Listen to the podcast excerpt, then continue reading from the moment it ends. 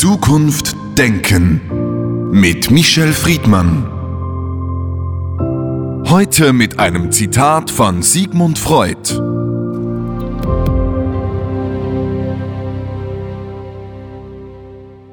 Das Ich ist nicht der unumschränkte Herrscher in seinem eigenen Heim. Michel Friedmann, wir sitzen hier, weil wir wollen und sprechen über den freien Willen. Sind wir uns wirklich sicher, dass wir das wollen? Und woher wissen wir das? Ich weiß nicht, ob Sie sich sicher sind. Ich weiß nicht mal, ob ich mir sicher bin. Tatsache ist, irgendetwas in mir hat sich entschieden, hier zu sein. Ich musste ja meine äh, Muskulatur in Bewegung setzen. Ich musste mein Knochensystem, all das in Bewegung setzen. Ich muss ja jetzt mit Ihnen sprechen. Also ich habe ununterbrochen Befehle, die aus meinem Gehirn funken, Synapsenbildungen, die in diesem Gespräch eine Rolle spielen. Und äh, die Frage, die sich hinter Ihrer Frage verbirgt, ist letztendlich, ob dieses Ich, also Michel Friedmann, als ein Ich bewusst entschieden hat, hier zu sitzen oder ob mein Gehirn, das ja auch Michel Friedmann ist, also mein Gehirn ist einzigartig wie auch Ihr Gehirn, um das nur kurz nochmal neurobiologisch zu erklären. Unser Gehirn besteht aus ununterbrochenen Nervenzellenbildungen, die sich äh, elektrisch laden, während wir also sprechen, und Brücken, das nennen wir dann Synapsen in der Neurobiologie. Und diese Synapsenbildung hört nie auf, übrigens bis zum Tod. Und deswegen ist jedes Gespräch, jedes Lernen, jede Begegnung bis zum Tod immer wieder auch eine neue Verknüpfung im Gehirn. Und aus all diesen Verknüpfungen gibt es mein Gehirn, Ihr Gehirn und das ist so einmalig wie Ihr Fingerprint. Und ob mein Gehirn äh, mit all seinen Synapsen in der Fragestellung, als ich äh, angerufen wurde, ob wir uns heute über das äh, Gehirn, den freien Willen äh, unterhalten wollen, entschieden hat und mein Bewusstsein, so wie Untersuchungen das sagen, in einer Millisekunde nachhinein erst das in Worte fassen kann oder ob wie Kant und die Aufklärung und die Moderne uns das als einen grandiosen Denkvorgang geschildert hat. Der Mensch kann denken und der Mensch kann frei entscheiden. Revolutionär. Davor noch, über Jahrtausende, war der Mensch in seinem Denken ein Knecht, ein Gefangener in seinem Schicksal von irgendeinem Gott oder früher von vielen Göttern bestimmt. Jetzt kommt dieser sensationelle Gedanke, nein, der Mensch ist vollkommen frei. Er hat einen freien Willen, er kann entscheiden, er ist ein autonomes Wesen und jetzt kommt das, der Dämpfer,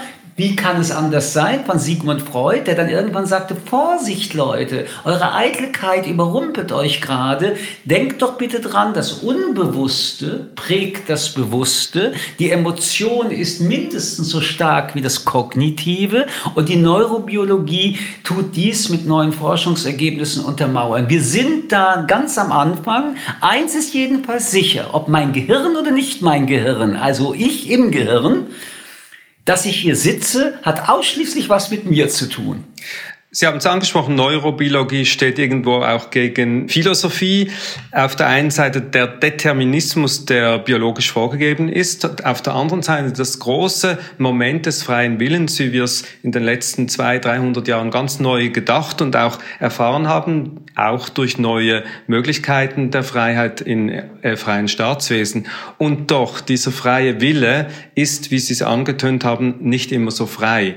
Wie entscheiden wir uns? Also Vorsicht, Vorsicht. Mit dieser Gegenüberstellung. Ich glaube nicht, dass das unbedingt eine, eine, zwei, zwei so konträre Denkmodelle sind. Ich glaube, dass sie sich ergänzen, spezialisieren, noch einmal feiner werden. Ich muss es noch einmal betonen. Ob mein Bewusstsein mein Gehirn schreibt oder mein Gehirn, das aus ununterbrochenen Lebenserfahrungen, Entscheidungen, die Entscheidung so vorwegnimmt, bis ich sie in Worte fassen kann, ist in der Tat ein ganz unterschiedlicher Blick auf das, was wir freien Willen nennen. Aber es ist auch eine äh, wissenschaftliche Debatte. In der Realität ändert sich nicht viel. In der Realität, wie ich mich in diesem Augenblick entscheide, das bin ich. Ob dieses Ich, wie man bei Kant und wie man in der Aufklärung gedacht hat, ein Ich ist, das aus meinem Bewusstsein prioritär und dann in mein Gehirn eingeschrieben wirkt. Oder mein Gehirn, ich muss es immer wieder betonen, es ist mein Gehirn und in meinem Gehirn sind ja alle Elemente des Lebens mit enthalten, bis zu dem Moment, wo ich die nächste Entscheidung treffe ändert nichts daran, dass ich verantwortlich bin für meine eigenen Entscheidungen. In dieser Debatte, die wir gerade führen, wird sehr gerne die trickige Frage nachgestellt. Nämlich, also wenn es dein Gehirn ist, dann bist du ja auch gar nicht verantwortlich dafür. Nein, es gibt auch diese schuldlose Verantwortung, die möglich ist. Denn am Ende war ich es denn doch. Und ähm, wenn man jetzt in die Tiefe gehen will, erleben wir ja auch bei neurobiologischen, chirurgischen Eingriffen, wo Teile des Gehirns nicht mehr so funktionieren, wie sie idealerweise funktionieren sollten, dass Menschen hohe Aggressionspotenziale äh, ausüben. Nun ist es aber doch dieser Mensch auch. Und wir sehen, dass wenn das Gehirn nicht optimal funktioniert, treffen wir ja nichtsdestotrotz Entscheidungen. Wir würden sagen, es sind Fehlentscheidungen. Mir ist nur wichtig, nochmal deutlich zu machen, es gibt darauf auch keine finale Antwort. Das, was wir gerade diskutieren, ist sehr schüchtern im, im Denkraum und trotzdem muss man im Denken des freien Willens diese Option mit äh, inkludieren, weil letztendlich, und das ist ja die entscheidende Frage, warum wir darüber überhaupt reden, der Mensch ist in der Lage, zwischen unterschiedlichen Optionen Entscheidungen zu treffen. Die Version A, Version B, es gibt, wenn man in die Tiefe geht, noch viele andere Versionen. Aber er trifft eine Entscheidung. Warum ist das wichtig? Es ist wichtig, weil wir in der sozialen ähm, Leben Lebensweise, zu der wir Menschen ja verurteilt sind, Verantwortlichkeiten daraus übertragen. Und würde der Mensch also nicht frei entscheiden können, dann würden wir den Menschen auch nicht mehr verantwortlich machen können.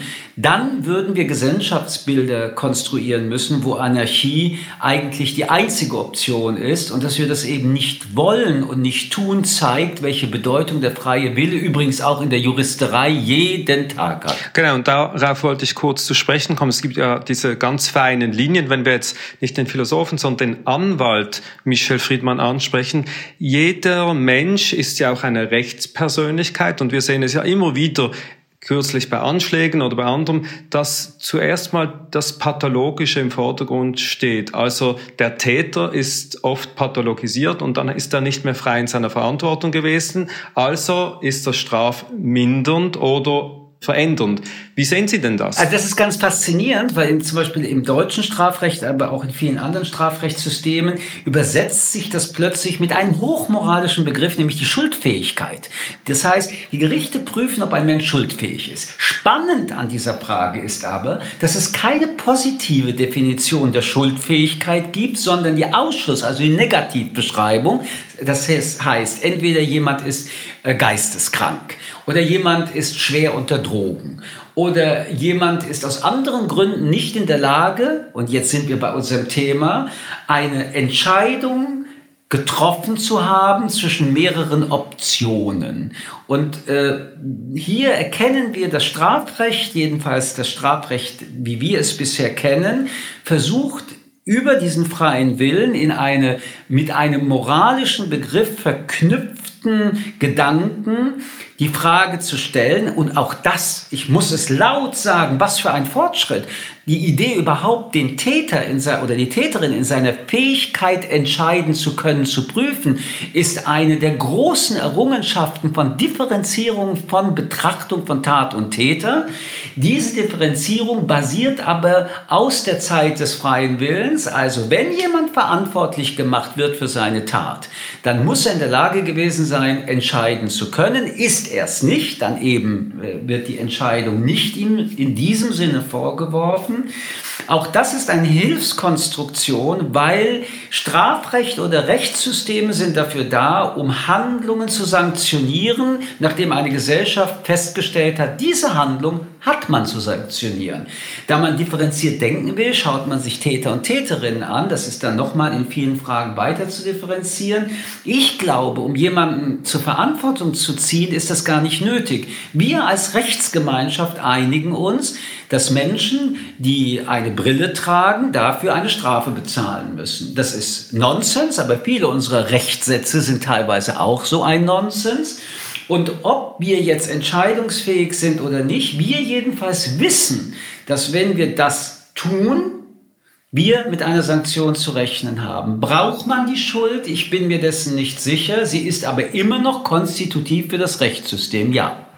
Wie frei ist dann der freie Willen bei den wirklich freien Menschen? Nehmen wir die Kinder, die ja ihren freien Willen ganz anders ausleben, als wir das tun.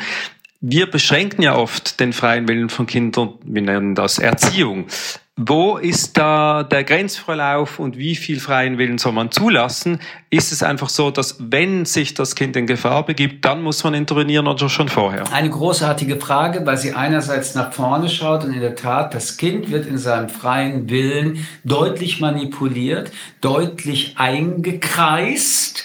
Und viele Dinge, die das Kind vielleicht will, werden durch moralische und emotionale Reaktionen eingedämpft. Wir nennen das Zivilisieren.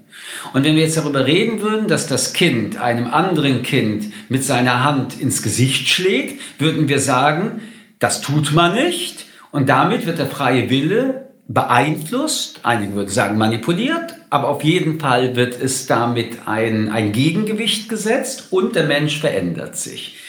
Das wäre im besten Sinne eine Erziehung zum zivilisierten Leben miteinander. Aber in Ihrer Frage, und deswegen ist sie so wichtig, steckt eine Unterstellung, nämlich dass Kinder einen freien Willen ausleben könnten, solange sie noch nicht in diese Sozialisationsmaschine hineinkommen. Aber Vorsicht, lieber Kugelmann, was ist mit unseren Emotionen, die in unserem Gehirn ihren Platz haben? Was ist mit unseren Affekten und Trieben, die in unserem Gehirn äh, einen Platz haben? Also können wir Menschen denn bewusst über unsere Gefühlsbedürfnisse so entscheiden, dass wir sie in den, ich nenne das jetzt als Bild, in den Griff bekommen. Jeder, der mal versucht hat, in den Griff zu bekommen, dass er sich verliebt hat und es sie nicht tun soll.